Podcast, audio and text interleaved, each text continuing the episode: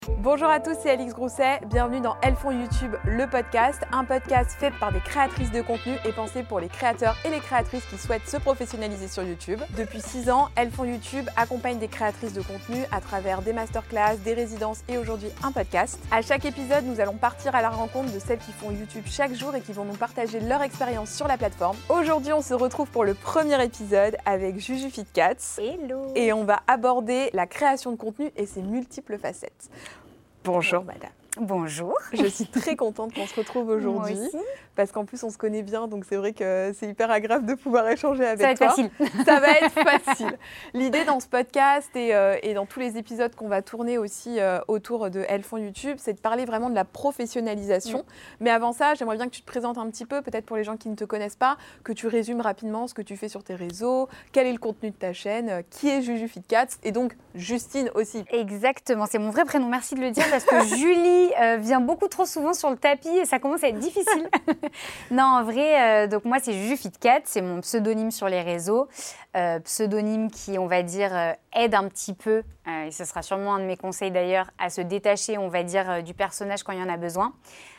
Du coup, j'ai commencé il y a 5 ans et demi, Mhm. bientôt 6 ans.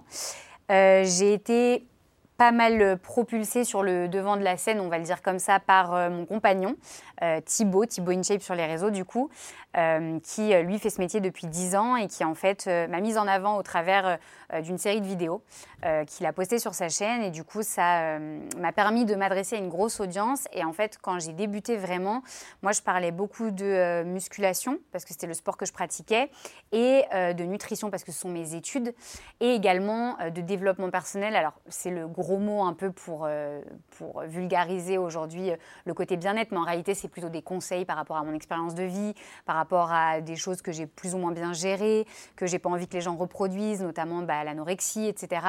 Et donc, euh, j'ai commencé un peu à parler de toutes ces thématiques-là, la place de la femme aussi, parce que je suis, euh, je suis très engagée là-dessus. Parles bien, euh, souvent de ça, ouais, de la ouais, place ouais. de la femme. C'est vrai que je, je pense, oui, être assez engagée euh, pour la, la cause des femmes. En tout cas, ça me tient à cœur, euh, notamment par rapport au sport que je pratique, par rapport à- au fait de partager sur les réseaux. Et, euh, et du coup, on va en parler aujourd'hui. C'est vrai Mm. que les femmes, on n'est pas beaucoup représentées, je pense, dans notre euh, métier en France, à l'étranger, peut-être un peu plus. C'est aussi l'idée du podcast, tu vois, ici, c'est aussi de montrer que justement, on peut être une femme et Ouais. réussir sur la plateforme et aussi dans sa niche. Donc la niche, on va dire que c'est notre sujet un peu de prédilection. Toi, Mm. comme c'est le fitness, le sport, Ouais. il y a encore plus de créateurs masculins. Oui, Est-ce que complètement. Tu l'as ressenti, toi, quand tu es arrivé un peu sur les réseaux, ce- Euh, cette ambivalence? J'ai ressenti que c'était pas forcément évident de faire sa place, ne serait-ce que quand tu veux donner des conseils dans le sens où les hommes ont beaucoup de mal à recevoir des conseils sportifs de la part d'une femme. Tu sais, parce que très souvent, c'est le cliché de mais moi, je suis un homme, donc je suis plus fort, ou bien je sais mieux que toi, je fais mieux que toi. Ils sont pas tous comme ça, évidemment, ce serait cliché de le dire.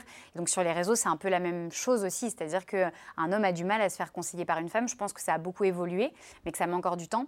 Et puis un homme a du, a du mal aussi à concevoir qu'une femme puisse avoir des meilleures performances sportives, puisse avoir un physique euh, qu'on ne considère pas encore totalement aujourd'hui comme un physique euh, féminin. Mais bon, qu'est-ce que le physique féminin Oui, Voilà. c'est- ce dont tu parles beaucoup sur tes réseaux. J'avais vu que tu avais ça. reposté aussi en shorts euh, une petite vidéo où tu expliquais ce qu'était un physique féminin. Exactement. Et donc, en fait, euh, bah, c'est vrai que tu te rends compte que euh, c'est quelque chose de, de pas forcément évident dans ce domaine-là, même si ça va de mieux en mieux. Et du coup, ce que je me disais, ce qui était difficile, c'est qu'il y a des, des hommes, typiquement, moi je le vois, mon compagnon euh, avait envie de pouvoir montrer aux femmes que c'était possible de faire de la musculation, qu'elles pouvaient être fortes, qu'elles pouvaient être musclées, etc. Mais quand tu as un garçon qui t'adresse à des filles, c'est pas toujours évident. Mhm. Tu vois, euh, une femme va pas forcément se retrouver dans le discours d'un homme. Euh, et donc, bah, quand euh, j'ai eu la chance d'avoir une plus grosse communauté euh, de par l'exposition de Thibaut, ça m'a permis bah, de m'adresser à beaucoup plus de femmes et à dire à beaucoup plus de femmes, en fait, vous êtes capable, euh, vous pouvez vous entraîner, vous pouvez être forte, vous pouvez euh, avoir le physique que vous avez envie d'avoir. Et donc, ça a été hyper chouette. Et alors, comment tu as formé ta ligne édito Donc, euh, les sujets dont tu vas parler, parce qu'elle a quand même pas mal évolué au fil du temps. Ouais. Au début, c'était très axé sport, nutrition. Ouais. Aujourd'hui, tu parles de plein de choses. Comment est-ce que tu as formé ça? Je pense que ça s'est fait assez naturellement. Ma ligne éditoriale, elle a vraiment suivi en fait mon évolution en tant que personne. Euh, je ne suis pas quelqu'un qui arrive à hum, me forcer à faire du contenu. Je pense que ça, c'est très différent d'un créateur à l'autre. Moi, typiquement, si le sujet dont je vais parler ne m'intéresse pas, par exemple, je vais prendre un exemple concret. Ouais. Ce qui marche beaucoup sur YouTube, c'est les vidéos réactions. Réagir à des vidéos drôles, euh, à euh, des vidéos engagées ou qu'importe. Bref, faire des réactions, réagir à des lives aussi de personnes. Et en fait, je me suis rendu compte que moi, faire des vidéos réactions, j'en suis incapable. J'en suis incapable parce que j'ai essayé, que je me suis rendu compte qu'en fait, on se forçait beaucoup dans des vidéos réactions, on surjoue beaucoup nos réactions, les rires, euh, les étonnements. Euh, c'est plus facile quand on est à deux, mais quand on est tout seul, on surjoue beaucoup. Et du coup, je, dis chapeau vraiment aux créateurs de contenu qui, euh, qui ont comme principale vidéo les vidéos réactions. Parce que tu te rends compte que très vite, en fait, c'est beaucoup d'heures de tournage pour ne garder que ah quelques petits moments. Tu gardes la crème de la crème. Vraiment, tu gardes la crème de la crème. Et, et, en fait, moi, je n'étais pas capable de faire ça.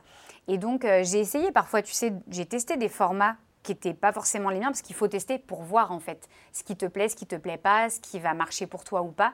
Et par exemple, moi, cette catégorie de vidéos, j'ai compris très vite que, ok, celle-là, je ne peux pas, je n'y arrive pas et ça ne me plaît pas. Donc, euh, donc en fait, ouais, ma ligne édito, elle s'est fait assez naturellement. Forcément, au début, comme j'étais très axée sur les trois piliers, euh, sport, nutrition en majorité, mm. et euh, le côté un petit peu plus conseil, bien-être et tout, c'était vraiment très axé là-dessus. Et puis petit à petit, je me suis rendu compte en fait que moi, il y a une chose que je n'aime pas dans la vie, c'est catégoriser les gens et les mettre justement un peu trop dans des niches. Et que moi, en fait, pour être épanouie en tant que personne, euh, et que du coup ça ressorte en vidéo, bah, j'avais besoin en fait d'aller voir un peu dans d'autres domaines, de tester un petit peu tout ce que j'aimais. Et euh, je pars du principe que si tu arrives à engager ta communauté de telle sorte à ce qu'elle soit attachée à toi en tant que personne et en priorité avant ton contenu, normalement tu es censé pouvoir leur amener beaucoup de contenus différents.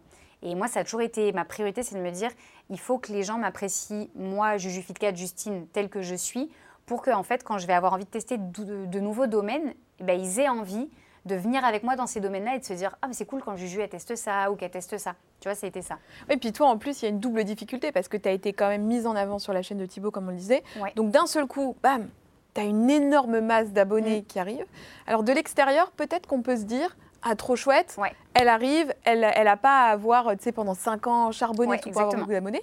Mais c'est vrai que du jour au lendemain, tu te réveilles, T'as gagné quoi Plus de 100 000 abonnés dans une euh, journée? Ouais, en une nuit, ça avait fait un bond de 100 000 et quelques. Euh, tu te réveilles le matin, tu regardes ton téléphone, tu te fais OK. Donc là, maintenant, il y a 100 000 personnes qui attendent à ce que je fasse du contenu. Exactement. En plus, qui comme tu étais sur la chaîne de Thibaut, les abonnés que tu récupères, c'est quand même des abonnés qui ont une affinité avec le sport. C'est ça, qui ont une affinité aussi avec la création de contenu régulière, les et vidéos, etc. Parce que Thibaut, il a quand même des vidéos un peu produites.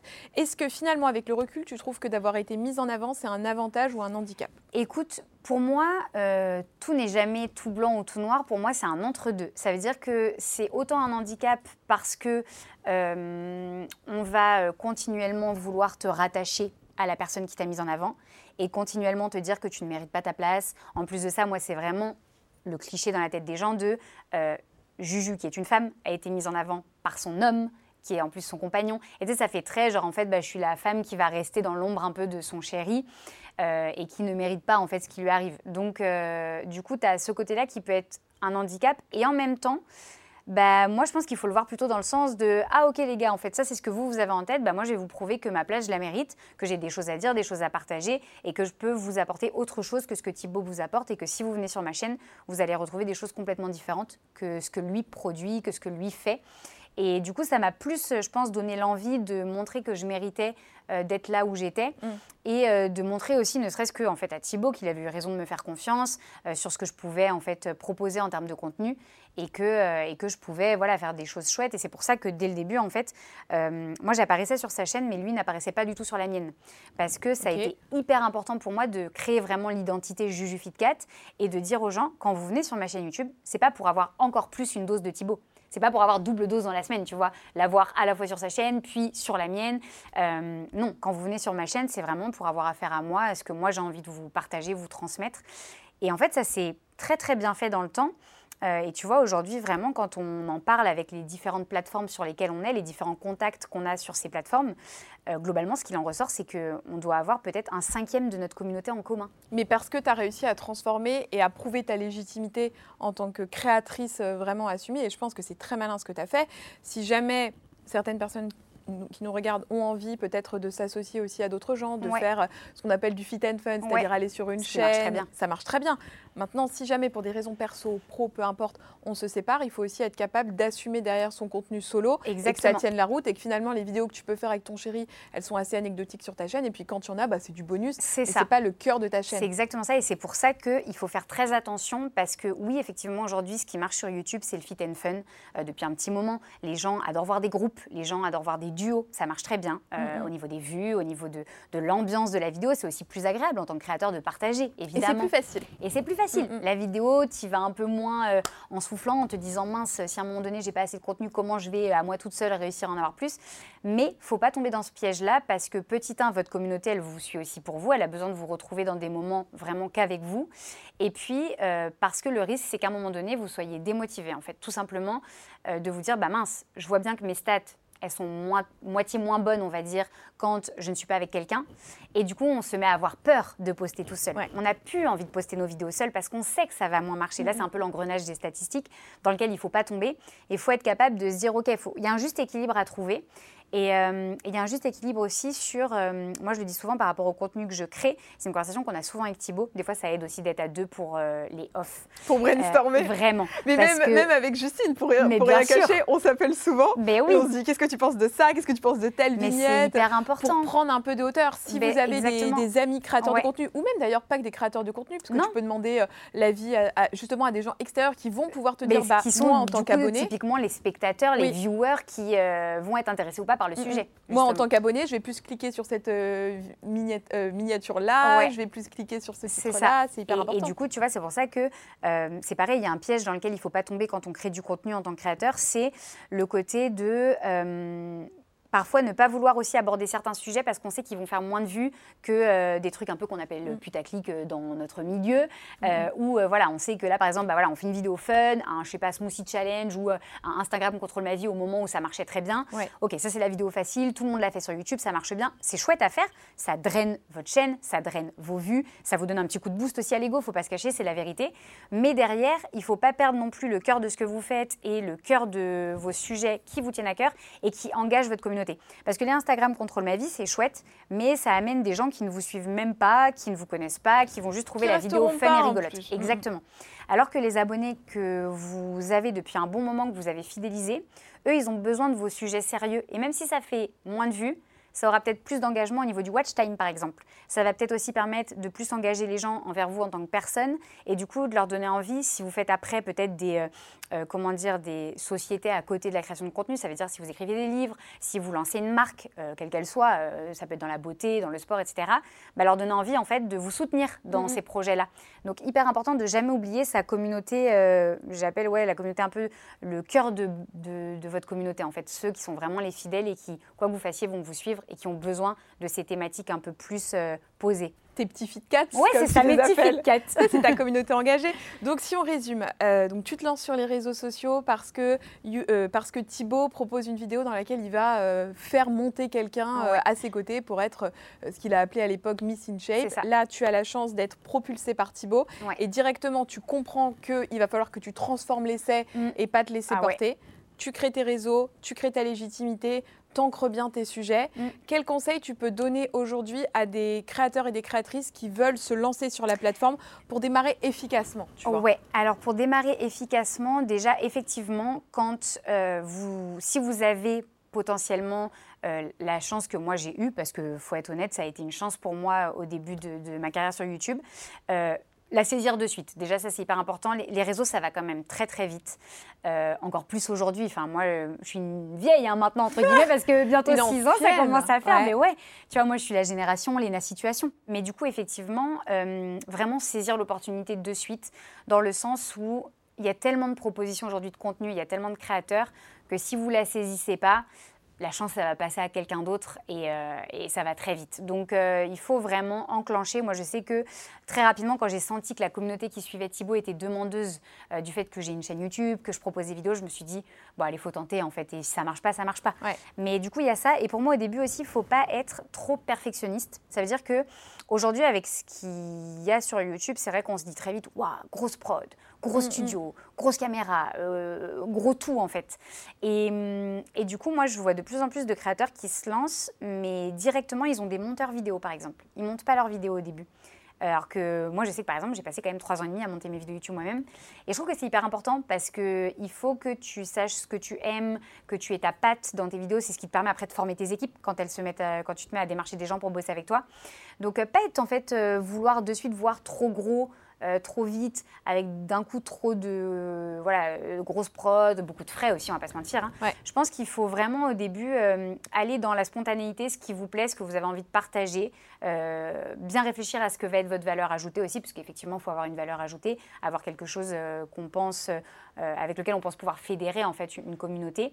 Euh, et puis en fait, oser se lancer directement avec une petite caméra, euh, un montage au Même début. le téléphone aujourd'hui, ça fait très bien le taf. Il y a des youtubeurs qui cartonnent avec des vidéos téléphone et qui font des vues incroyables. Et en fait, Studio Daniel, quand on a tourné avec elle il y a, il y a quelques années, mais il filmait tout au téléphone, mmh. euh, Arthur qui l'accompagne. Et, donc je veux dire, c'est totalement possible. Donc pour moi, en fait, au début, voilà, faut pas être trop perfectionniste. Je pense que c'est quelque chose aussi à garder sur le long terme. Être perfectionniste, c'est bien, mais quand on l'est trop, bah parfois c'est un peu comme quand je vous disais, euh, à trop vouloir faire des feats, on n'ose plus publier tout seul. Et bah vouloir être trop perfectionniste, on veut tout le temps upgrade la qualité. À un moment donné, ça veut dire que quand on fait un truc un tout petit peu moins bien, on le postera pas. Mmh, mmh. Et du coup, c'est du travail euh, qui nous a pris beaucoup de temps pour rien et c'est dommage. Donc euh, ouais, je pense qu'au début, il faut vraiment se lancer un peu, euh, juste bien trouver son sujet et après, il faut y aller. Et en fait, on va s'améliorer dans le temps et c'est pas grave de pas démarrer là. Le plus important, c'est de voir qu'il y a une progression. Et moi, je sais que quand je regarde mes anciennes vidéos, je me dis waouh Quelle angoisse de oh regarder mes anciennes vidéos. Faites ça si vous avez une chaîne YouTube, faites ça, regarde anciennes vidéos. Mais du coup, c'est agréable de se dire ouais, bah, en fait, en temps d'année, euh, ma qualité de vidéo a évolué comme ça, mon son a évolué, enfin, et c'est super cool de voir la progression. Je voudrais qu'on parle un peu plus de ton entourage professionnel maintenant, parce que comme on l'a dit, tu as été vite propulsé, vite mise en avant, beaucoup d'abonnés, et qu'est-ce que ça euh, et qu'est-ce qui se passe quand on a beaucoup d'abonnés comme ça? Beaucoup de demandes de placement. Voilà, beaucoup de marques qui arrivent. Euh, est-ce que directement tu as été sollicité par des marques Dès la première vidéo euh, Dès la première vidéo, qui était une vidéo en plus, et pour vous dire à quel point il faut vraiment se lancer avec une thématique que vous aimez, moi c'était euh, le titre de ma vidéo, un truc du genre la patate douce c'est fini. Et je parlais à l'intérieur de ma diète spéciale compétition de culturisme, donc un truc mm. genre méga niché. Et en fait, euh, ça, ça, avait très très bien marché à l'époque. Et en gros, quand j'ai fait cette vidéo, c'était très axé sport. Et comme moi, mon contenu était beaucoup autour du sport, de la nutrition, de suite, je pense que j'ai eu à peu près toutes les marques de compléments alimentaires qui sont arrivées en même temps. Et puis tout le monde qui arrive avec des mails comme ça, qui te mettent directement les chiffres en gros, en gras, parce que il y a peut-être, euh, je pense, dans la tête parfois des marques, le fait que parce qu'on va te faire ressortir le prix en gros, en gras, en surligné, en, en dans l'objet du mail, avec, non mais vraiment, oh, avec des combien de fois j'ai eu euh. ça On va direct euh, tapater en mode euh, c'est comme ça qu'on va la voir. et en fait, moi, ma stratégie, est-ce que c'est une bonne stratégie ou pas? Mais moi, ça a été celle que j'ai adoptée pendant, je pense, les bien six premiers mois, parce que j'ai démarré en septembre 2017, ma première vidéo, jusqu'à, je dirais, mars, début mars.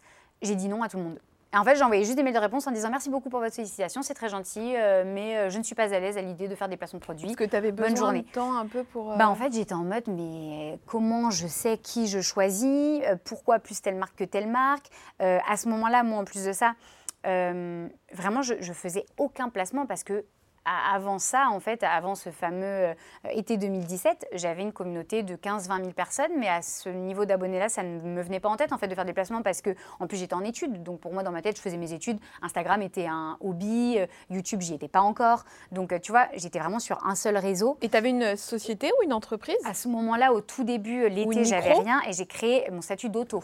au mois de septembre 2017, j'ai créé mon statut d'auto parce que du coup, comme je me suis lancée sur YouTube et que Thibaut m'avait prévenu que, bah, en fonction des vues, ça pouvait commencer à générer des revenus. J'ai un papa qui est dans la fiscalité, donc très vite, mon papa, il m'a dit, OK, on mm. borde tout, on fait tous les statuts comme il faut, histoire que, en fonction de comment ça se passe, euh, on soit vraiment en règle.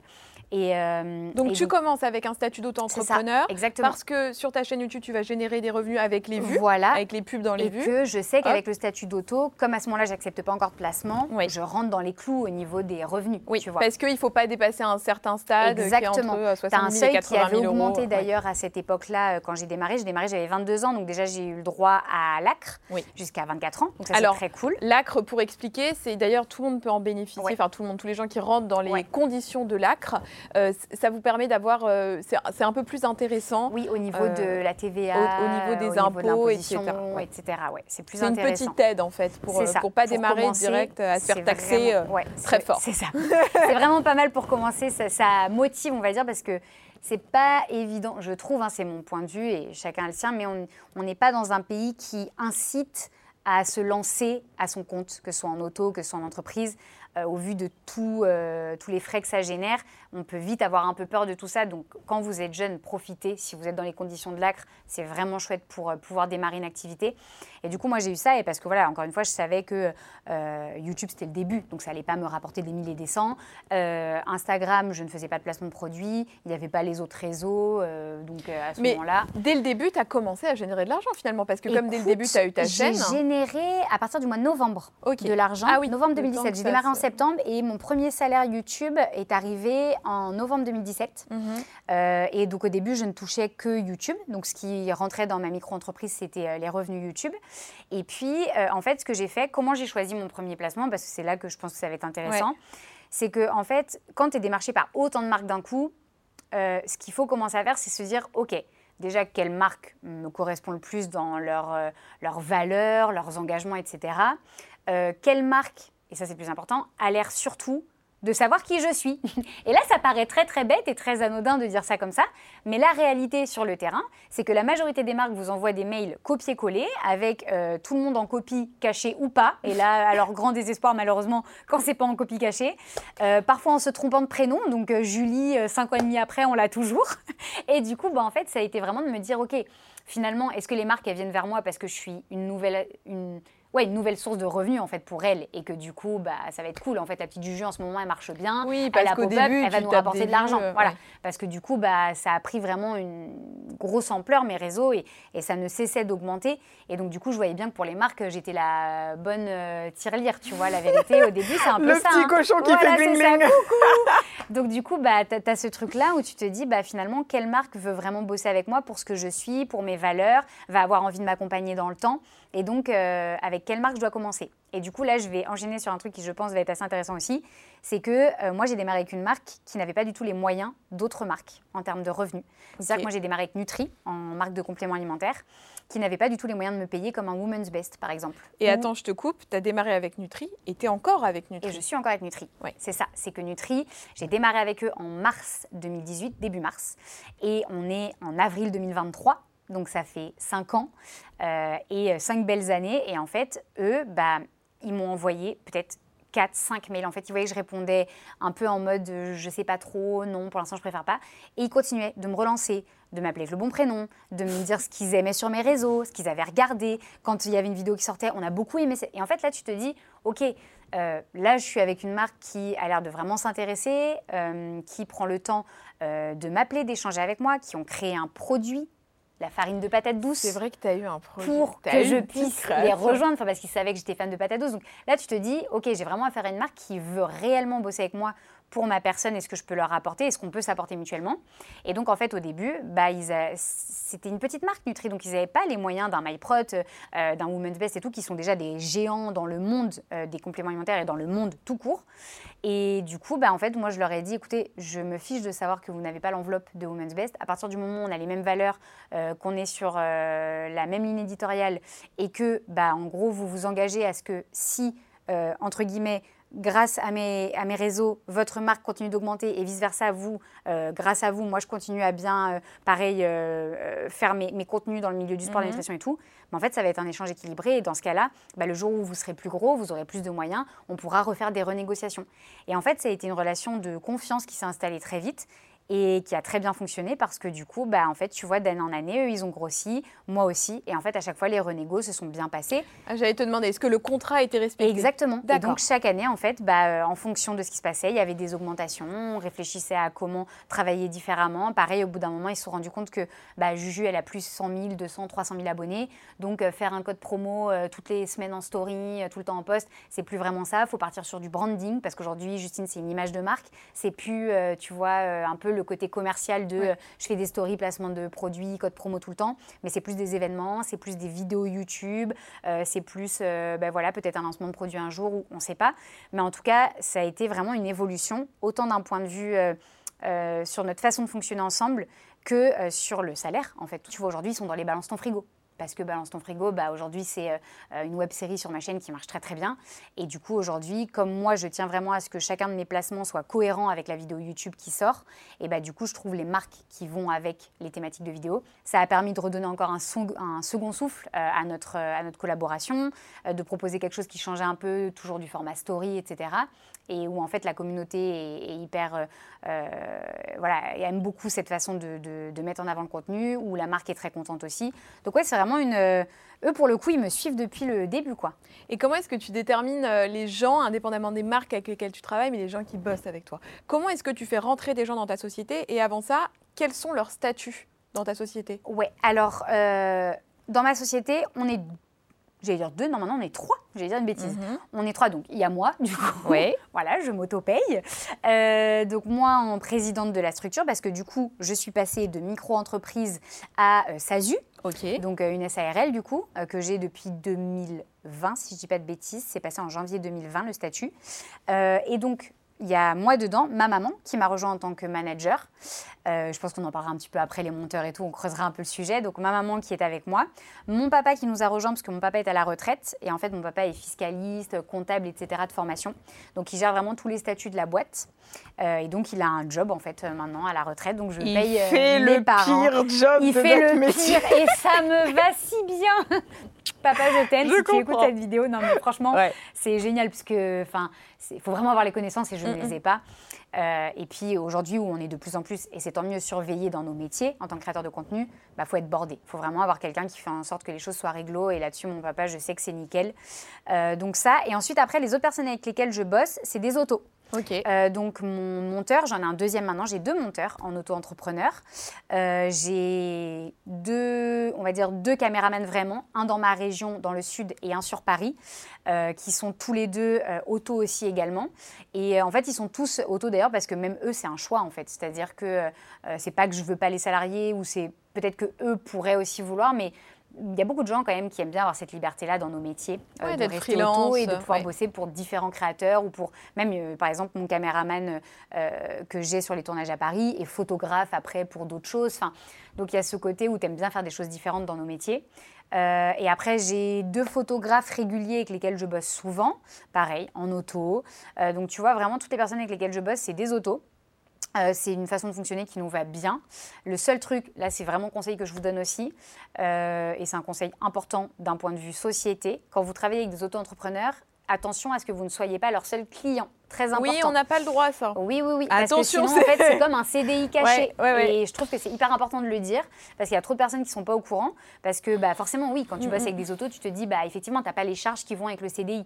Mais euh, derrière, tu ne peux pas faire bosser ton auto-entrepreneur que pour toi. Ça ne fonctionne pas. c'est normal d'ailleurs, il et doit avoir normal. Et comment tu les trouves alors, euh, tous ces gens? Parce que là, tu as une team qui est bien formée autour de toi, mais c'est pas évident parce qu'il faut des gens qui correspondent à ce que tu recherches, qui sont, euh, par exemple, pour le montage, qui, qui sont dans la même dynamique de montage que toi, les photos. Comment est-ce que tu as trouvé ces gens? C'est bouche à oreille C'est quoi? Ouais, comment je fais ça? En fait, euh, très souvent, très simple. Quand j'ai eu envie de trouver des monteurs, au bout de trois ans et demi de montage, où je me suis dit, ça y est, je suis rendue au bout, je sais faire, euh, mais j'ai besoin de quelqu'un qui fasse encore mieux et que je puisse me consacrer à d'autres choses, notamment l'écriture de livres, etc., parce que c'est ce qui me plaît.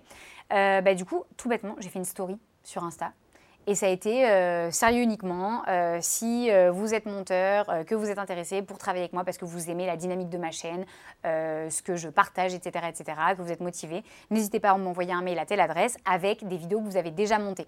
Parce que j'avais pas non plus envie dès le début d'être en mode voilà, je vous envoie un gros projet et puis go, c'est parti, vous bossez tous. Et en fait, il y en a plein qui vont pas être sélectionnés, c'est pas très cool. Mm, mm. Donc la première étape, c'était de passer par ça pour euh, voir déjà moi euh, ce que ces personnes qui euh, auditionnaient, c'est pas le bon mot, mais qui postulaient, voilà, candidataient, faisaient comme, comme type de montage, etc. Ça a permis déjà de faire un premier tri. Et ensuite, bah, en fait, dès le début, c'est vrai que pour mon premier monteur, il y en a vraiment un qui est sorti du lot. Et il avait déjà travaillé pour une chaîne YouTube à l'époque. Et donc, je m'étais dit, une chaîne YouTube d'ailleurs qui n'existe plus. et du coup, je m'étais dit, bah, en fait, il a déjà les codes quelque part, donc ça va être un peu plus facile. Il va falloir juste que je l'emmène dans mon univers. Euh, il m'avait dit qu'il suivait mes vidéos, celles de Thibaut qu'il connaissait, etc. Et donc en fait, euh, comme j'aimais bien ce qu'il m'avait envoyé comme vidéo qu'il avait déjà montée, et eh ben on est parti sur une première vidéo.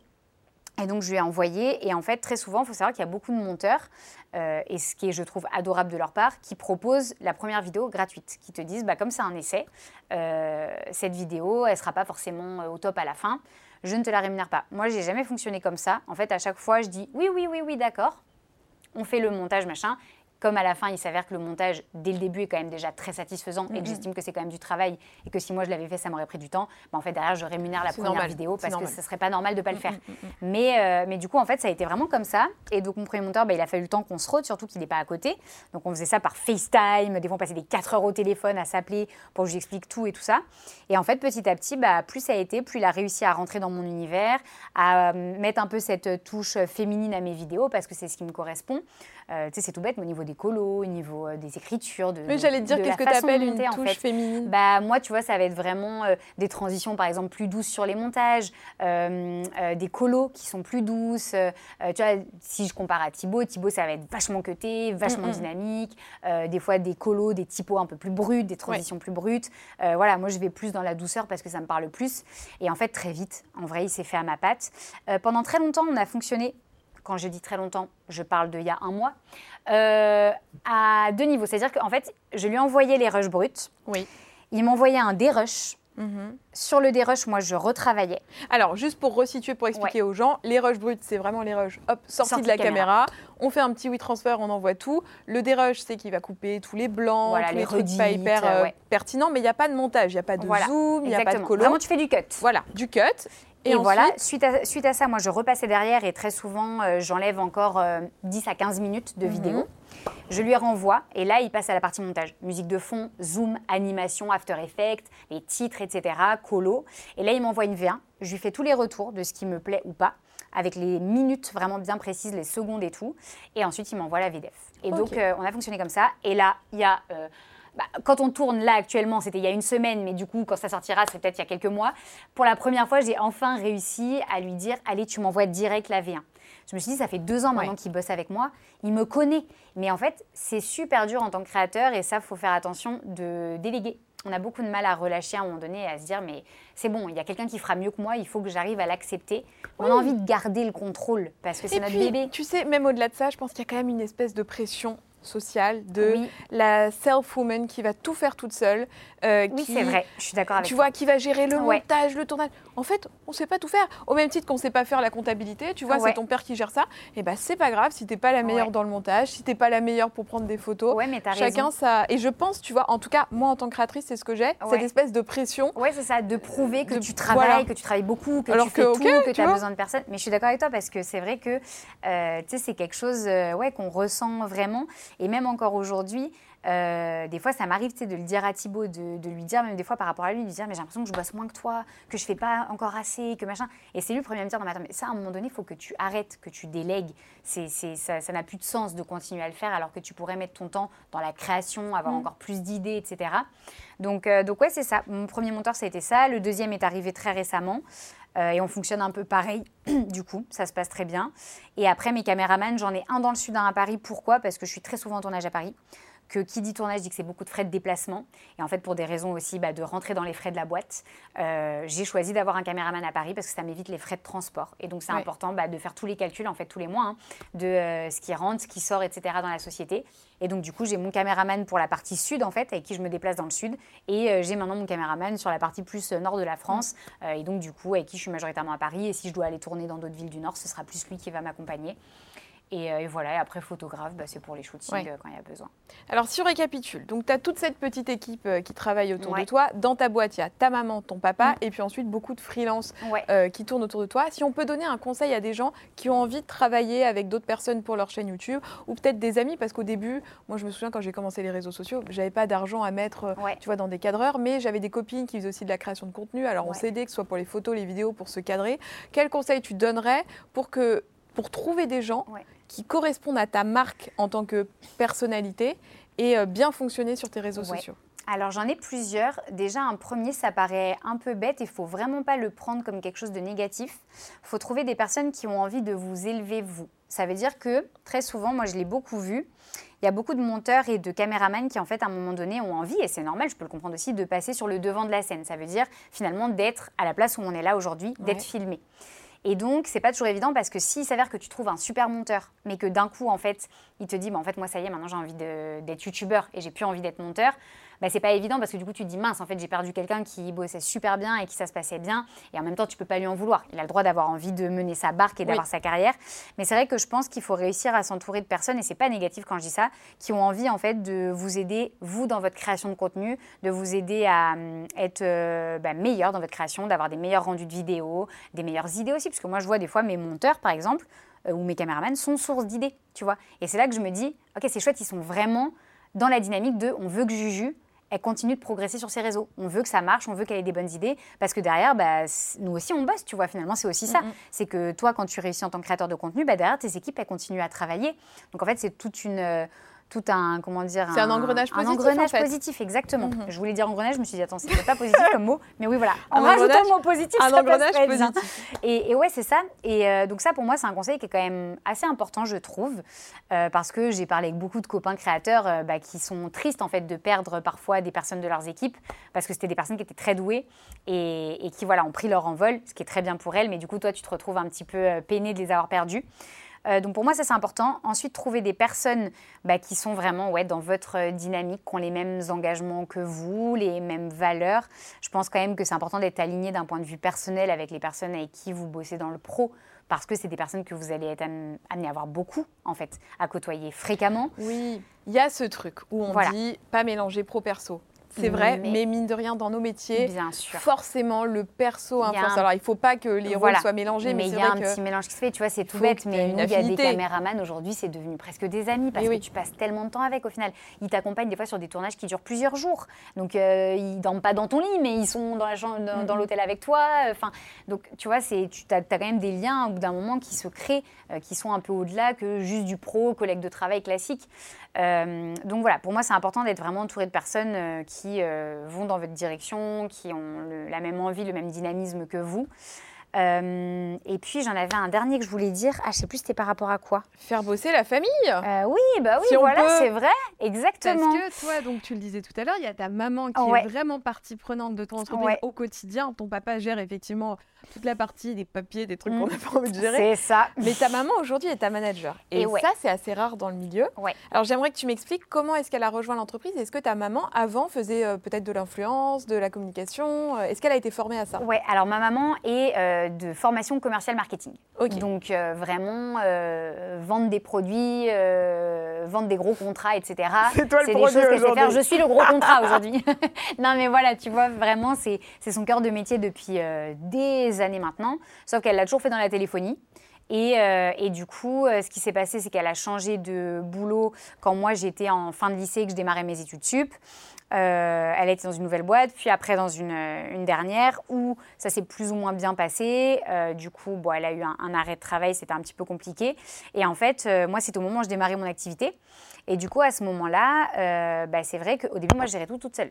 Mais c'est hyper dur quand tu es la petite juju, toute mimi des réseaux sociaux, qui sourit, qui donne le peps et tout machin, et que les marques, elles arrivent et qu'elle pense que tu vas être la petite Juju, toute mimi, qui sourit pendant les négos de contrat et que du coup, elles vont t'entourlouper à tous les coups. Et où là, il faut que tu serres un peu la vis, que tu montres un peu les dents, que tu défendes en fait euh, ta boîte euh, et que tu te défendes toi, tout simplement. Mm. Et du coup, c'était pas évident, mais je l'ai géré quand même pendant quasiment deux ans.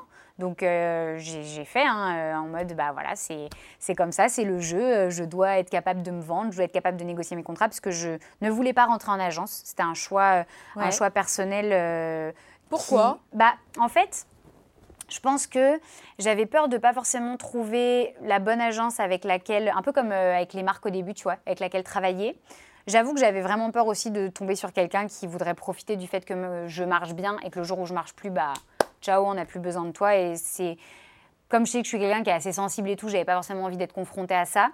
Euh, j'avais l'exemple aussi de mon chéri qui lui a toujours fonctionné hors agence. Et, il est en famille aussi. Ouais, en famille aussi. Et qui euh, s'en est toujours très bien porté. Et qui m'a dit franchement, euh, si tu peux te lancer sans agence, fais-le. Si à un moment donné, tu vois que tu n'y arrives pas, bah, t'iras en agence. Mais si tu peux faire sans et tout, vas-y. Donc, quelque part, je suis contente parce que même si au début, j'avais personne pour euh, m'aider, ça a été hyper formateur. Parce que du coup, tu te retrouves à lire les contrats. Euh, à des fois, je me souviens, je disais à mon papa Écoute, papa, dans le contrat, il y a écrit ça.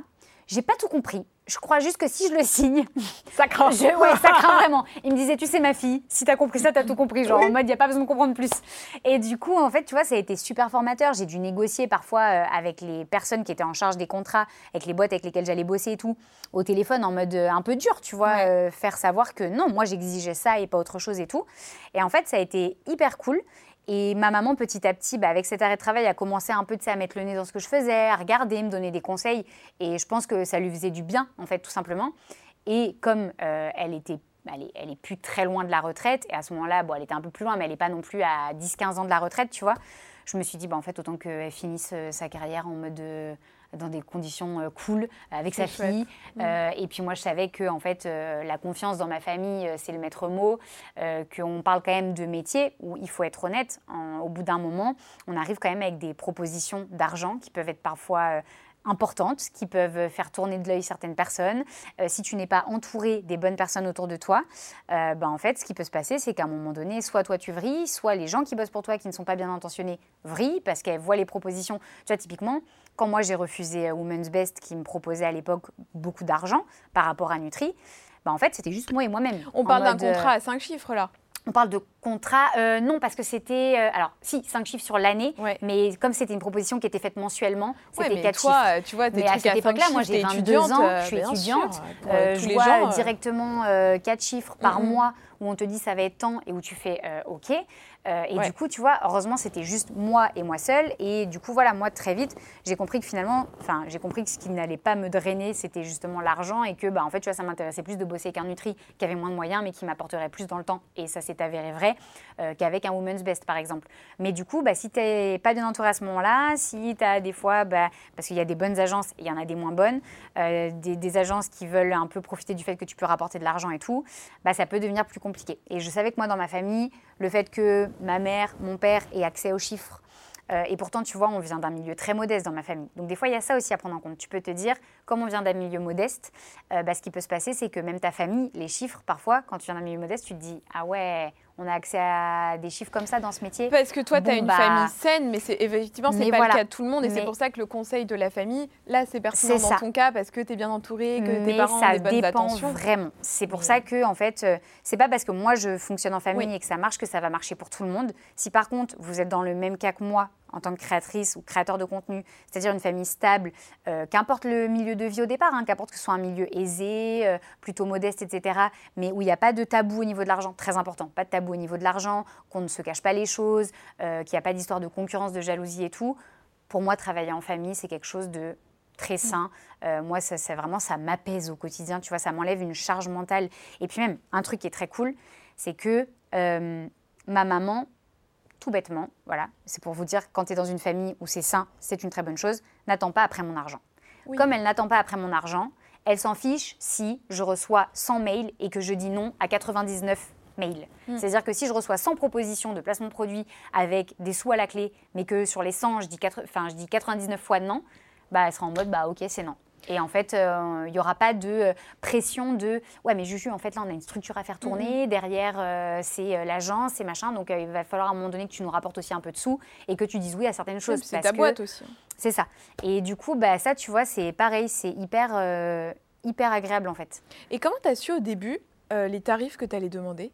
Waouh Et bah ça, j'ai pas demandé? T'as demandé à des gens? Franchement, alors c'est hyper compliqué parce que hum, moi, je vais vous donner un peu mon ressenti sur le milieu de la création de contenu. Euh, je trouve qu'on veut donner l'image ou on veut faire croire que c'est pas du tout comme la télé, pas du tout comme le milieu de la chanson, des acteurs et tout, qu'on est tous euh, super copains, c'est la cour d'école et tout le monde se dit tout, tout le monde s'entend bien, tout le monde se conseille. Pas du tout. Voilà, moi c'est. non, mais à un moment donné, je veux dire, on n'est pas dans le pays des bisounours. Et la vérité, euh, et moi je l'ai appris euh, sur le tas, c'est qu'en fait, euh, non, ça ne marche pas comme ça. C'est un milieu comme un autre. Et en fait, j'ai compris que dans le milieu du travail, qu'importe le milieu, c'est pas plus bienveillant quelque part qu'ailleurs. Et en fait, finalement, bah, tu apprends un peu tout seul sur le tas. Et, et du coup, c'est dur. C'est dur parce qu'au début, tu sais pas estimer ce que tu vaux en fait. Parce que vraiment, on est des produits en quelque sorte hein, dans, dans, la création de contenu. Et tu te dis, mais pourquoi je demanderais plutôt ça ou plutôt ça? Puis pourquoi ça serait différent d'un contenu à l'autre? Euh, C'est très compliqué, surtout qu'au début, c'est vraiment moi qui ai négocié mes tarifs. Donc, euh, très difficile de, de, savoir, tu vois. Et en fait, euh, c'est vrai que moi, au tout début, je, je, voyais surtout en mode, bah attends, c'est quand même cool, je vais être rémunérée pour le faire, tu vois. Et comme en plus, j'étais pas à l'aise avec les partenariats au début, j'en prenais très très peu, ce qui est toujours le cas d'ailleurs aujourd'hui. Je sélectionne vraiment au compte-goutte les partenariats. Euh, et du coup, je me disais, bon, bah déjà, je suis payée pour ce que je crée, c'est déjà très bien. Et en fait, sur le tas, petit à petit, euh, je verrai euh, si j'estime qu'à un moment donné, oui, il faut peut-être quand même que je sois un peu augmentée, ou parce que telle chose m'a coûté tant, bah, en fait, à un moment donné, il faut au moins que je rentre dans mes clous. Tu vois, par exemple, aujourd'hui, ça arrive encore qu'avec des marques, pas forcément des marques, mais des personnes avec lesquelles je bosse, ce soit pas rémunéré. Typiquement, si je mets en avant une émission de télé sur ma chaîne YouTube ou quoi que ce soit, ça va pas être rémunéré. Mais derrière, je vais leur dire, OK les gars, c'est pas rémunéré. Par contre, moi derrière, j'ai caméraman, j'ai monteur, j'ai mini maker maintenant parce que je fais faire mes miniatures. Euh, j'ai les frais de déplacement pour euh, plusieurs personnes parfois, pas juste moi. Euh, donc, il faut quand même qu'il y ait un juste milieu de d'accord, vous pouvez pas me rémunérer, mais il faut que mes frais soient pris en charge. Oui, donc tu arrives quand même à, avoir des accords, à travailler aussi avec des, marques, des chaînes, peu importe, mais qui ne vont pas te rémunérer. Tous tes projets aujourd'hui en fait, ne sont pas forcément rémunérés. Tout n'est pas toujours rémunéré. Je... Après, moi, c'est comme ça que je fonctionne. Alors, c'est pas non plus. Euh, euh, je suis pas là à dire oui tout le temps quand c'est pas rémunéré, parce que sinon, ma boîte ne vivrait juste pas et je ne paierais pas les gens avec qui je travaille, donc ça serait compliqué. Mais effectivement, en fait, en fonction de, euh, du projet, typiquement, notamment quand je bosse avec, avec des chaînes télé, par exemple, bah, en fait, le deal, c'est d'accord, vous ne pouvez pas, euh, vous n'avez pas de budget pour me rémunérer. Par contre, euh, vu qu'il va y avoir une grosse mise en avant sur ma chaîne YouTube, bah, moi, tous mes frais, il faut qu'ils soient pris en charge. Et euh, parfois, je peux très bien dire aussi, ou sinon, bah, non, j'exige par contre qu'il y ait une super prod pour cette vidéo-là, parce que je veux un truc vraiment stylé. Donc, vous ne pouvez pas me payer moi, mais par contre, prenez des super équipes avec des caméras hyper stylées pour qu'on fasse une prod un peu plus travaillée que d'habitude. C'est intéressant. Donc, en fait, il y a plusieurs façons de fonctionner. Pareil, moi, ce que je trouve important, vraiment, quand il y a une marque que vous aimez avec laquelle vous avez envie de travailler et qui, que la marque vient vers vous, euh, c'est pas parce que la marque ne rentre pas dans ce que vous auriez aimé en tant que budget qu'il faut pas bosser avec. Ce serait dommage de vous priver d'une collaboration qui vous plaît, qui vous parle avec une marque que vous appréciez, parce que le chiffre qui est proposé sur le contrat à la fin euh, est plus bas que vos attentes. Euh, ce qu'il faut se dire, c'est plutôt soit bah, réussir à trouver un accord qui fait que dans le temps, avec la confiance, avec la marque qui grossit, euh, vous soyez récompensé, soit de se dire, OK, bah, vous n'avez pas tant de budget, peut-être qu'on peut faire un peu moins de contenu, du coup, mhm. mais par contre, on va quand même bosser ensemble. Et du coup, voici les contenus qui me paraissent les plus pertinents par rapport au budget que vous avez. aussi peut-être les briefs quand une marque vient avec une proposition, alors dire vraiment. là, il y a trop de contenu par rapport à ce qu'on peut offrir. Est-ce qu'on peut pas faire plutôt ces contenus? Ou même à la limite, est-ce que parfois ça t'arrive d'être en contact avec une marque qui te dit ok, on voit euh, par exemple notre placement sur un balance ton frigo. Ouais. Et toi, tu connais ta communauté, tu te dis hum, pas sûr que ça marche. Est-ce que tu peux en tant que créatrice leur proposer autre chose? Oui, complètement. Moi, je pars du principe que pour que ça se passe bien la collaboration, le but c'est qu'à la fin je sois contente et que la marque soit contente, que ça a été que ça a été en fait un retour sur investissement pour tout le monde. Et du coup, moi, je pars du principe que il faut aussi que la communauté soit contente. C'est-à-dire qu'il faut que la création de contenu, euh, tu le fais très bien toi d'ailleurs dans tes contenus quand tu fais des. je vous remercie, madame. Vraiment. Allez, un, un, petit compliment au passage, ça fait du. Non mais c'est vrai. Tu vois, enfin, tu as envie de te dire, faut que ta commu, ça soit plaisant aussi à regarder, que ce soit pas de la pub pour de la pub. Mm, mm. Donc en fait, l'idée, c'est vraiment de trouver le contenu le plus adapté. C'est pour ça aussi que c'est très important d'avoir des retours de marque. Quand, euh, par exemple, euh, tu deals un contrat sur des stories, que moi, ça m'est arrivé avec HelloFresh. On deal un contrat sur des stories euh, à l'époque. Finalement, moi, je demande toujours après, est-ce que ça s'est bien passé pour eux? On se rend compte que la communauté répond pas ça n'a pas répondu. Quand tu dis répond pas, c'est pas de clic sur le lien, pas d'utilisation code promo. Pas beaucoup d'utilisation du code. Enfin, en tout cas, par rapport à ce que ça aurait pu donner et par rapport même au taux de clic que moi j'ai sur les statistiques, sur le lien, euh, la conversion, pas fou. Donc là, derrière, bah, tu t'es un peu embêté, tu te dis mince, pourtant le contenu a été bien fait, a été validé par la marque, tout le monde était OK quand ça sort et tout. Et du coup, bah, tout le monde est un peu déçu que ça n'ait pas marché, pas déçu parce que le travail n'est pas là, mais parce que mince, ça n'a pas fonctionné. Et donc, suite à ça, bah, quand tu as ce retour, tu te dis, OK, euh, c'est dommage parce que la marque, euh, moi, je leur plais bien, eux, ils me plaisent bien, on est OK sur euh, nos engagements, sur nos valeurs, bah, il y a peut-être quand même quelque chose à faire. Et donc, on avait lancé entre-temps, enfin, j'ai lancé entre-temps Balance ton frigo sur YouTube, qui marche très, très bien. Et donc, du coup, j'ai redémarché l'eau fraîche en leur disant, je pense que sur Balance ton frigo, et l'eau fraîche, ça peut être super intéressant. Et en fait, on a tenté et ça a super bien marché. Donc, on a recommencé. Et en fait, c'est pour ça que parfois, et vraiment, enfin, euh, pour que le métier perdure, je pense, et que vous perduriez aussi dans ce que vous faites, il ne faut pas juste se dire, genre, je prends mes sous et puis si ça marche pas, je retravaillerai jamais avec, c'est pas grave, je passerai une autre marque. Pour moi, c'est ce qui fait qu'au bout d'un moment, enfin moi je le visualise comme ça parce que si moi j'aime bosser avec des marques dans le temps. J'aime pas avoir des placements ponctuels. Ça m'est arrivé une fois de temps en temps, mais c'est très rare. J'aime bien créer des relations. T'as des contrats ambassadora, toi. Hein. Ouais, c'est ça. Vraiment des choses où tu sais que bah, avec les années, tu évolues, tu peux continuer à créer du contenu, à passer après sur de l'événement et tout et tout. Et, euh, et du coup, c'est vrai que je trouve que c'est hyper important en fait de voir si ça a bien fonctionné pour tout le monde à la fin et d'adapter si ça n'a pas bien fonctionné pour que ça puisse mieux fonctionner dans l'avenir et euh, continuer en fait à avoir une belle relation, une belle collaboration avec la marque. Je trouve que c'est gagnant-gagnant pour absolument tout le monde, autant nous en tant que créateurs que la marque, que les abonnés. Mais c'est hyper intéressant ce que tu as dit parce que donc HelloFresh ça marche pas euh, euh, sur une autre plateforme. Donc là coup dur à la fois un peu pour l'ego aussi, bah parce que même si on n'y peut rien et que voilà, on n'est pas non plus des commerciaux, tu vois, à dire c'est un peu dur quand même. Tu vas toi démarcher la marque. Donc là, tu prends un double risque quand bah, même. En fait, ouais, c'est que je me dis, euh, c'est dommage. Même, tu sais, comme tu dis, il y a le côté égo, et puis je me dis, mince, ils vont rester sur une. Ouais, pas une mauvaise image, mais ils vont se dire, on est déçus d'avoir bossé avec Juju parce qu'au final, bah, ça n'a pas fonctionné et, pourtant elle nous avait dit que sa communauté euh, répondrait à ce genre de, placement. Et en plus du coup je me dis bah mince moi finalement je, je connais peut-être pas si bien ce qui intéresse euh, mes abonnés que ça et tout. Et alors que je sais que tu vois le manger healthy le fait d'avoir de, ce côté où euh, tu peux préparer rapidement où c'est pas cher etc c'est des ingrédients frais locaux enfin c'est tout ce que je prône.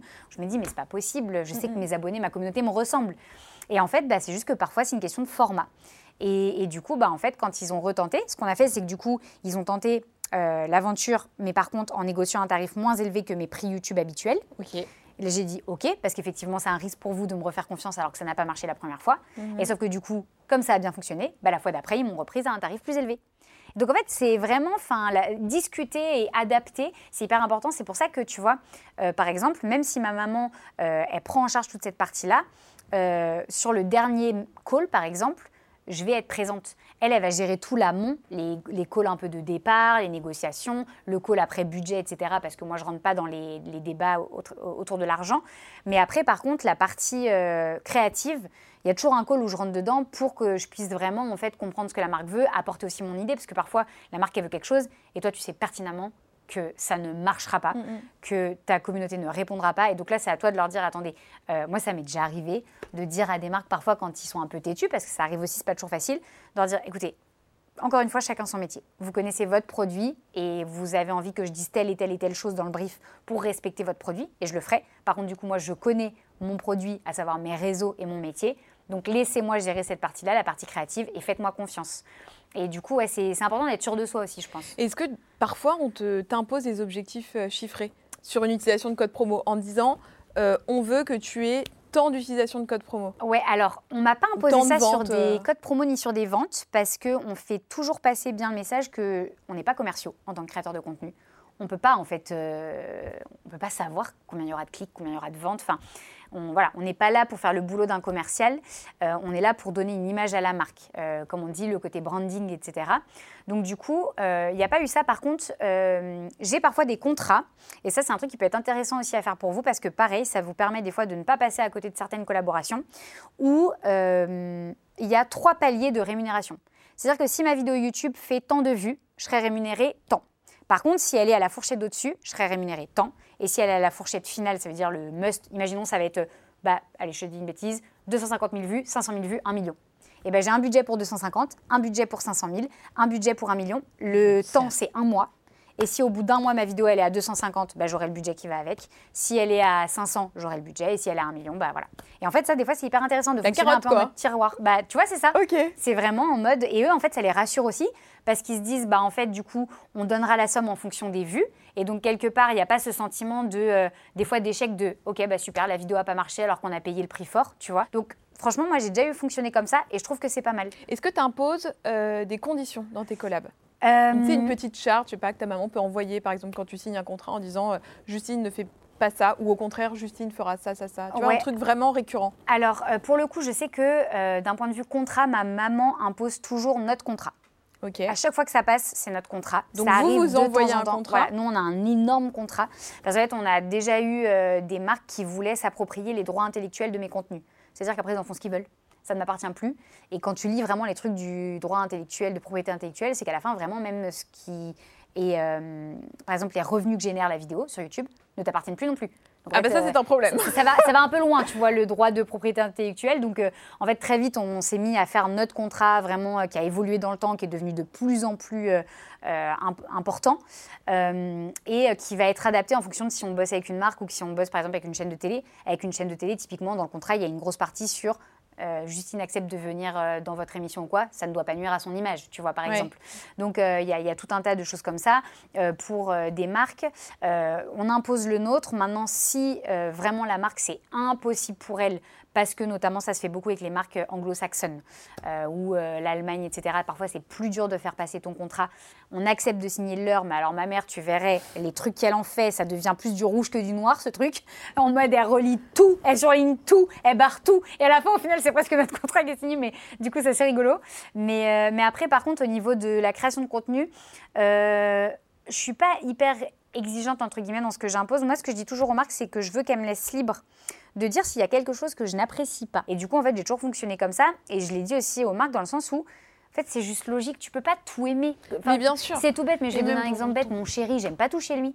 Bon, non, mais, je veux dire, j'aime très fort Bibou si tu écoutes. On l'embrasse, Thibaut. N'hésite pas à te manifester dans les commentaires, évidemment, et lister les défauts de Justine. non, mais c'est vrai. Mais même oui, lui, mais tu oui. lui demandes. Il y a des choses qui vont le saouler, qu'il va pas euh, apprécier chez moi. Bien sûr. Et chez nos amis, c'est pareil. Dans notre famille, partout. Et donc, en fait, une marque, bah, c'est la même chose. Tu peux pas aimer tous leurs produits, que ce soit alimentaire, que ce soit au niveau vestimentaire et tout. Mais les marques, elles sont hyper compréhensives aussi, je trouve, là-dessus. Et moi, je trouve que c'est même dans leur intérêt, en fait, de montrer que, bah, sinon, ça fait c'est même pas naturel, ça fait vraiment trop en fait vendu pour vendu. Bon, de toute façon, vu que je suis payée, autant dire que j'aime tout. Euh, même ce que j'aime pas, euh, je goûte en faisant genre que j'ai le sourire jusque-là. Tu sais, c'est pas, c'est pas fou, c'est pas naturel. Pour la cohérence, c'est pas bon. Et puis même si tu veux euh, ensuite pérenniser ton audience, parce que les gens, s'ils sont déçus une fois, ils ne feront plus confiance et c'est normal. Ouais, exactement. Donc même pour pérenniser ta relation avec tes abonnés, c'est hyper important d'être honnête. Ça. Et tu as un exemple d'une collab qui s'est un peu mal passée? Écoute, la curiosité. Oh là là, j'ai évité une collab qui aurait pu très mal se passer parce bah qu'elle s'est mal passée à peu près avec tous les youtubeurs, je pense, qui ont fait cette collab. Ouais. Euh, et du coup, moi, de suite, j'ai su que j'allais pas bosser avec eux, qu'il y avait beaucoup de sous, d'ailleurs, au niveau. Euh, Quels étaient les red flags, les petits trucs qui t'ont fait dire oh là? En fait, bah, une partie des youtubeurs qui ont bossé avec eux ont fini par retirer le placement de produit de leurs vidéos. Donc déjà, ça c'est un gros red flag. Là, tu te dis bon, c'est qu'il y a quand même un petit souci. Et du coup, j'ai de suite coupé court en mode non, bah du coup, c'est une très mauvaise idée, on va pas bosser ensemble. Ils sont revenus à la charge plein de fois. Hein. Mais en général, quand je dis non une fois, je cède pas. Au final, je pense qu'à partir du moment où ta ligne éditoriale au niveau des placements, elle est cohérente, que les gens voient bien que tu tries vraiment tous les placements que tu fais, que c'est des choses récurrentes aussi qui reviennent. C'est-à-dire que tu es fidèle avec la marque, que tu apprécies ça vraiment, etc., etc. Je pense que les gens, en fait, euh, l'acceptent bien. Et puis tant que ta page ne devient pas une page de pub euh, où tu as trois placements par jour aussi, euh, ça, se, ça se fait bien en fait. Mm. Bon, si on récapitule cette dernière partie, tu fais rentrer ta maman dans ta société, c'est ta maman qui gère euh, toutes ces histoires de contrats, toi tu arrives à la mm. fin pour la partie création, tu bosses avec des marques à l'année sur des contrats un peu plus d'ambassadeur. Et j'en démarche aussi. Et tu démarches aussi, ça c'est hyper intéressant. Si tu pouvais donner un conseil euh, aux gens qui nous regardent, qui commencent peut-être à être euh, démarchés ou qui vont démarcher des marques pour entretenir des bonnes relations avec des marques, qu'est-ce que tu leur dirais? Eh ben, toujours participer, comme je disais, même si vous avez un manager, toujours participer aux derniers échanges, en tout cas, euh, de mails et ou de calls ou rencontres, s'il y a rencontre. Moi, je suis dans le sud, c'est un peu plus compliqué, mais si vous êtes sur Paris, comme beaucoup de choses se font sur Paris, à un moment donné, se voir en vrai, c'est super important. Euh, ça permet de casser un peu le côté où on a tendance à interpréter les choses par message et à pas toujours bien se comprendre. Euh, montrez vraiment que vous avez des idées dans la partie création de contenu. Parce que s'il y a uniquement la marque qui vous apporte les quelques idées qu'elle a, que vous laissez euh, votre agent un petit peu tout faire. Euh, c'est dommage parce que ça montre que finalement, vous n'êtes pas tant intéressé que ça par la marque avec laquelle vous allez bosser. Donc vraiment participer à cette partie création. Il n'y a que vous pour euh, connaître le contenu qui va marcher sur vos réseaux. Parfois, on peut se louper, c'est sûr, mais c'est vous qui êtes à la tête de ça. Et donc, c'est à vous vraiment de prendre part à cette partie-là du projet. et vraiment, que ce soit quand on vous démarche ou quand vous allez vers une marque, voilà, comme je disais, mais c'est important, je pense que même si oui, effectivement, on doit faire vivre nos boîtes, on doit pérenniser et tout, l'argent ne doit pas être la motivation principale. Il faut vraiment que ce soit euh, les enjeux derrière, ce que ça va apporter à votre communauté, ce que ça vous apporte à vous, euh, le fait que vous utilisez vraiment la marque, que vous y croyez. Euh, voilà, que c'est pas, ça paraît bête de dire ça comme ça, mais malheureusement, ça peut aller très vite. Donc, je pense que c'est hyper important de, de rappeler ça. Et j'avais un dernier truc que j'avais envie de dire. Très important aussi pour qu'une relation de confiance s'installe, même si c'est pas vous qui gérez la partie budget ou quoi que ce soit, ayez toujours un visu sur vos contrats. Gardez un œil dessus. Toujours. Et demandez toujours. Et moi, c'est quelque chose que j'ai demandé à ma maman maintenant qu'on ne faisait pas au début. On veut voir le contrat signé entre la marque et l'agence. Et là, je vous dis ça parce que il y a des très bonnes agences. Malheureusement, il y a des agences qui font un peu moins bien les choses. Et ce qui peut se passer, c'est que parfois, ce que vous pensez que l'agence prend dans le contrat, bah, en fait, ça n'est pas du tout, du tout, du tout ça. Et des fois, on se retrouve avec des grosses, grosses surprises. Et nous, on a eu des fois des calls où on a appris des choses euh, et où en fait, c'est là où je, je, dis ça, où ça me semble important, c'est que ça peut vous faire passer, vous, pour quelqu'un qui demande beaucoup d'argent pour quelqu'un qui demande beaucoup d'argent, qui commence à avoir un melon comme ça, qui a des tarifs exorbitants. Or, vous, ce n'est absolument pas ce que vous avez demandé. Mais comme parfois certaines agences sont très, très, très gourmandes, et bah derrière, en fait, on pense que c'est vous qui êtes gourmand. En fait, on pense que vos tarifs. C'est ça. On pense que tout va dans votre poche et ce n'est pas le cas. Et du coup, c'est un peu dommage parce que ça peut créer des tensions, des mauvaises relations là où il ne devrait pas y en avoir. Donc, euh, moi, je pense que c'est important que vous ayez vraiment un gros visuel sur voilà, le contrat, parce que moi, ça m'arrive de travailler avec des agences, même si c'est ma maman, mon agent. Et donc, on regarde le contrat entre euh, nous, l'agence, l'agence et la marque, histoire qu'en fait on puisse être sûr de ce que tout le monde prend. Et en fait, Vraiment, en France, il y a un énorme tabou sur l'argent. Et si ce tabou-là n'existait pas, je pense que les choses seraient beaucoup plus faciles. Donc, euh, si tout le monde est réglo, si tout le monde est OK et que tout le monde sait à la fin ce que tout le monde touche, bah, en fait, euh, de la ça roule quoi. Ah, mais vraiment, à fond. Et on termine avec la question qu'on va poser à la fin de chaque euh, podcast pour Alphon YouTube. C'est quel conseil tu donnerais à la petite Juju Fitcat il y a 5-6 ans euh, avec ton regard de Juju Fitcats aujourd'hui? Oh là là, c'est une excellente Qu'est-ce que tu lui aurais donné comme ah, conseil? Ah si, qu'est-ce que je lui aurais donné comme conseil? En fait, des fois, je me dis, c'est presque plus, je suis sur la petite Juju qui pourrait donner un conseil à la nouvelle, tu sais quoi. Franchement, c'est dans l'autre sens. C'est bizarre de dire ça comme ça, mais plus le métier s'installe et plus on a la pression des statistiques. Euh, autant sur les vues, story, YouTube, les posts, les photos, euh, vraiment. Et je me rappelle de la petite Juju qui démarrait les réseaux et qui était vraiment en mode. Euh, enfin, on kiffe, on poste ce qu'on aime, on réfléchit pas. Et en fait, plus le métier avance et plus on réfléchit à tout. Euh, la façon de, tourner, de filmer, le son. Évidemment que c'est important de se professionnaliser, etc. Le débat n'est pas là. Mais je veux dire, on en vient des fois presque à avoir peur de poster du contenu parce qu'il pourrait ne pas marcher. On en vient à avoir peur d'aborder des sujets parce qu'il pourrait ne pas marcher. Et en fait, moi, je me souviens de la Juju d'il y a 5 ans qui n'avait pas peur de ça qui postait des photos en, brassière double biceps, euh, contenu qui aujourd'hui ne marcherait pas du tout, on s'entend hein, sur les réseaux, euh, et qui s'en foutait, tu vois. Et en fait, des fois, je me dis, c'est presque plus la Juju des débuts qui devrait conseiller la Juju d'aujourd'hui, parce qu'au final, je trouve que plus on évolue, en fait, dans le sens où la qualité Bien sûr que je pourrais dire en tant que Juju d'aujourd'hui, ah bah ma petite Juju, il te faut une meilleure caméra, il te faut faire plus attention au son. En fait, ça, tu l'apprends sur le tas et tu finis par le faire. Tandis que cette pression constante des stats, elle s'amplifie avec le temps. En général, elle a du mal à diminuer. Et ça, je pense qu'il n'y a que le nous du début qui peut aider le nous d'aujourd'hui à... Et c'est pas facile. Alors, petite Juju, garde ta spontanéité, ton authenticité. Mm. Bon, merci beaucoup de nous avoir euh, partagé tout ça. C'était hyper enrichissant. J'ai appris des trucs sur les histoires de. Je le prends pour moi, mais sur les histoires de, tu sais, de tiroirs sur les vidéos YouTube vraiment, je suis venue là, j'ai pris mes conseils. Eh ben, très merci bien. beaucoup. si j'ai pu apporter quelques conseils, c'est cool. J'espère que cette vidéo vous aura plu. Il y a plein d'infos sur le site Elles font YouTube. Si jamais vous avez envie euh, voilà, de vous professionnaliser aussi, n'hésitez pas à aller checker le site et puis surtout à vous abonner à cette chaîne YouTube parce qu'on va recevoir d'autres créatrices de contenu qui vont pouvoir euh, partager leur expérience sur des sujets comme ça, euh, bien professionnels et puis bien spécifiques. On vous fait des très très gros bisous. À bientôt. Ciao. Ciao.